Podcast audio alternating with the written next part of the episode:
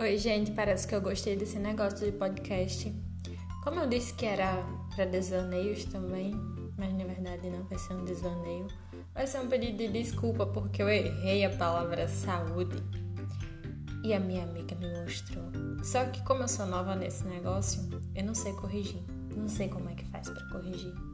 Então você que está vendo meu erro de português, desde já, desculpinhas. Foi mal. E é isto. É vida que segue. Beijo boa noite.